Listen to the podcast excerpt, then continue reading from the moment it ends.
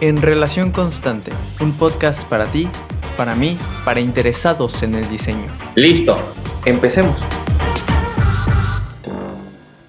Hola, bienvenidas y bienvenidos a una nueva entrega de En Relación Constante, un podcast de Estudio 3.14 donde charlamos sobre arquitectura, diseño y la visión sustentable para las ciudades a través de la planeación maestra. En este episodio hablamos con Gilles Santier, urbanista y director de actividades internacionales del Instituto de Ordenamiento de la Zona Conurbada de París, LIORIF por sus siglas en francés.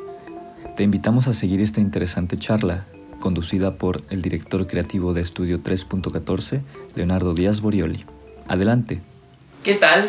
Eh, un saludo a todos los seguidores de, del blog. Estoy con Gilles Antier, que muy gentilmente nos recibió en su oficina de l'IAORIF, eh, el Institut d'Aménagement de la región Île-de-France, que se podría traducir en español como el Instituto de Ordenamiento Territorial de la zona conurbada de París, vamos a llamarlo. Él tiene el puesto de director de actividades internacionales. Eh, hay muchas relaciones entre la IAORIF y países como Argentina, Chile, eh, Libia, países en el Medio Oriente a quienes ayudan a hacer institutos de, planeación.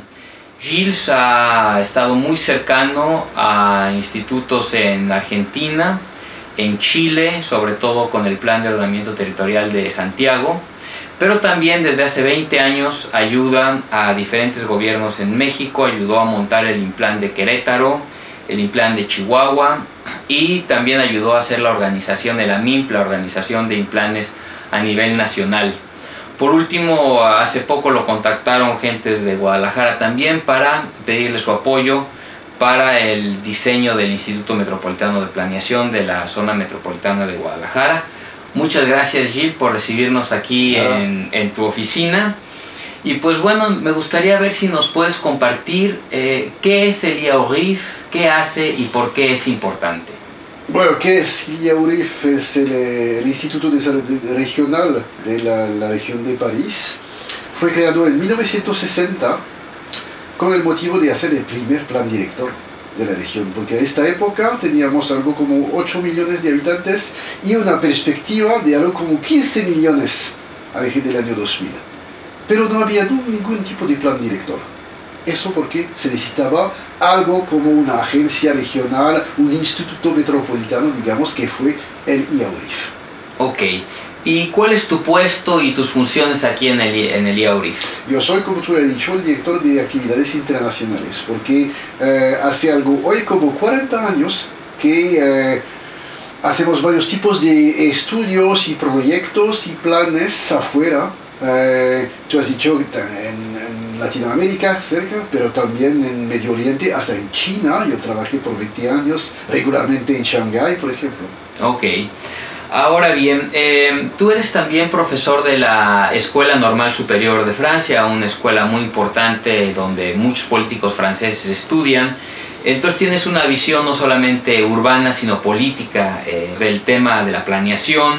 Entonces yo te preguntaría, combinando esta, este conocimiento político, urbano, y tu conocimiento también íntimo de México desde hace 20 años en términos de planeación, ¿cuál es tu visión sobre el Instituto Metropolitano de Planeación de Guadalajara?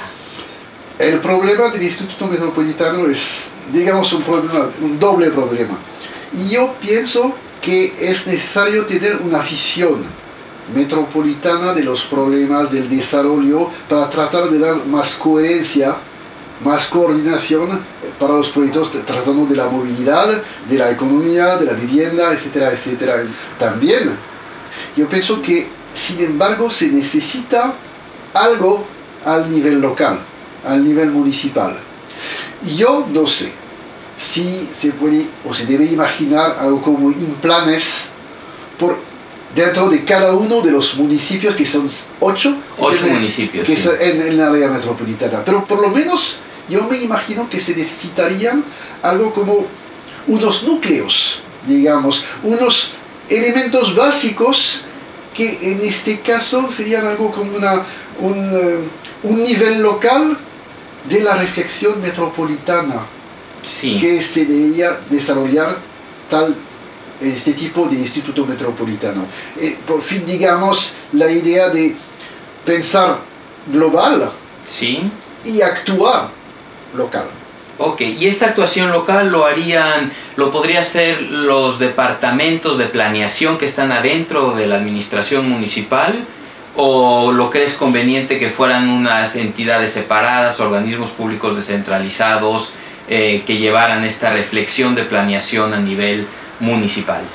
Yo pienso que deben ser los dos. Yo pienso que, mira, mira, cuando se ve la actividad de, una, de, de un implan en Chihuahua o en Querétaro o de un otro, bueno, mira, hay la actividad de la, del implan y hay el trabajo y la actividad también de los servicios propiamente municipales. Sí, Bueno, es cuando yo hablo de algo como los núcleos básicos, yo pienso en la actividad de estos dos partenarios. ya entiendo.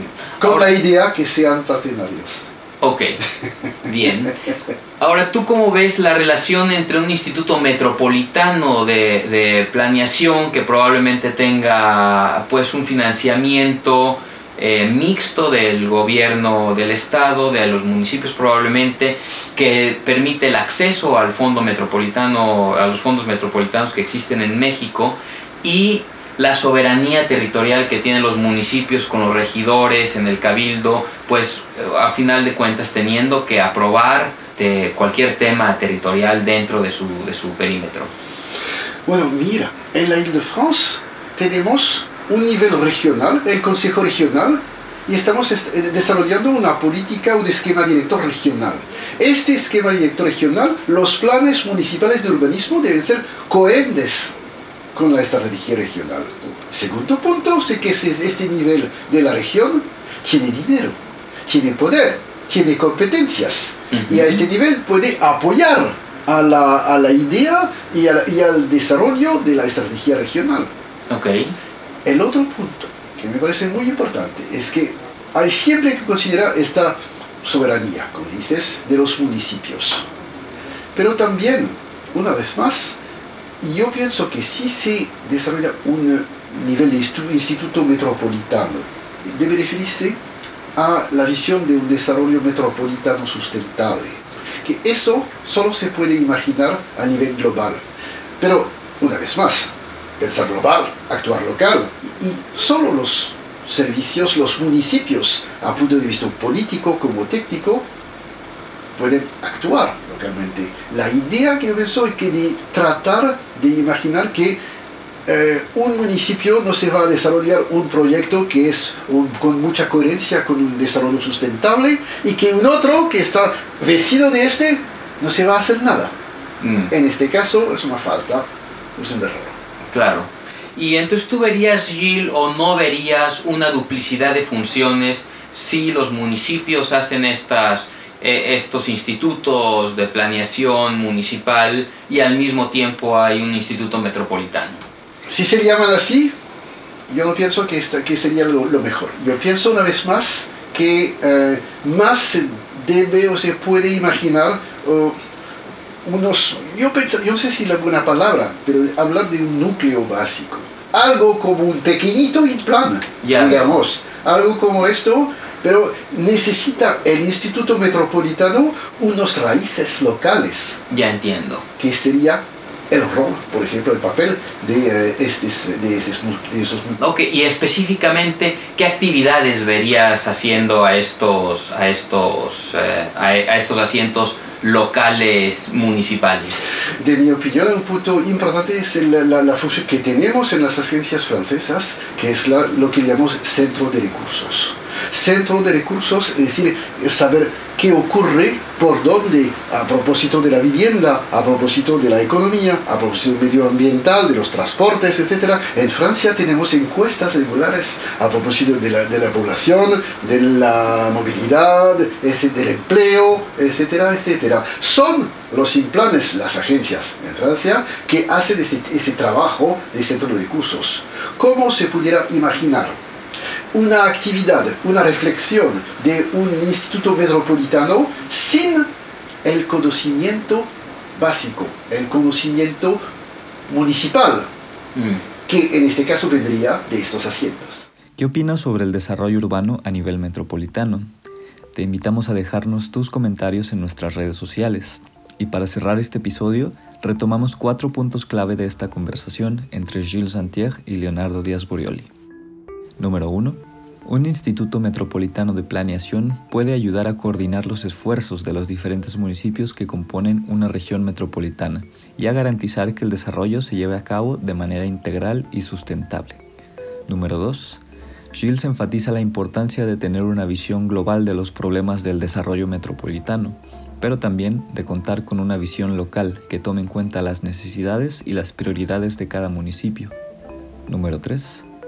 Los municipios deben tener la última palabra en las decisiones que se tomen sobre su territorio, pero el Instituto Metropolitano puede brindarles el apoyo técnico y financiero que necesitan para desarrollar sus planes.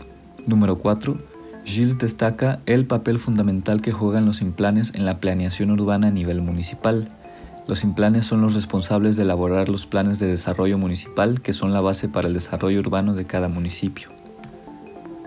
Y bien, con esto cerramos la presente entrega, invitándote a seguir nuestros próximos episodios para aprender más sobre diseño, arquitectura y urbanismo, de la mano de expertas y expertos como Gilles Santiago. Nos vemos. Esperamos que te haya gustado mucho este episodio. Si a ti te encanta el diseño tanto como a nosotros, no olvides suscribirte a nuestro podcast, En Relación Constante.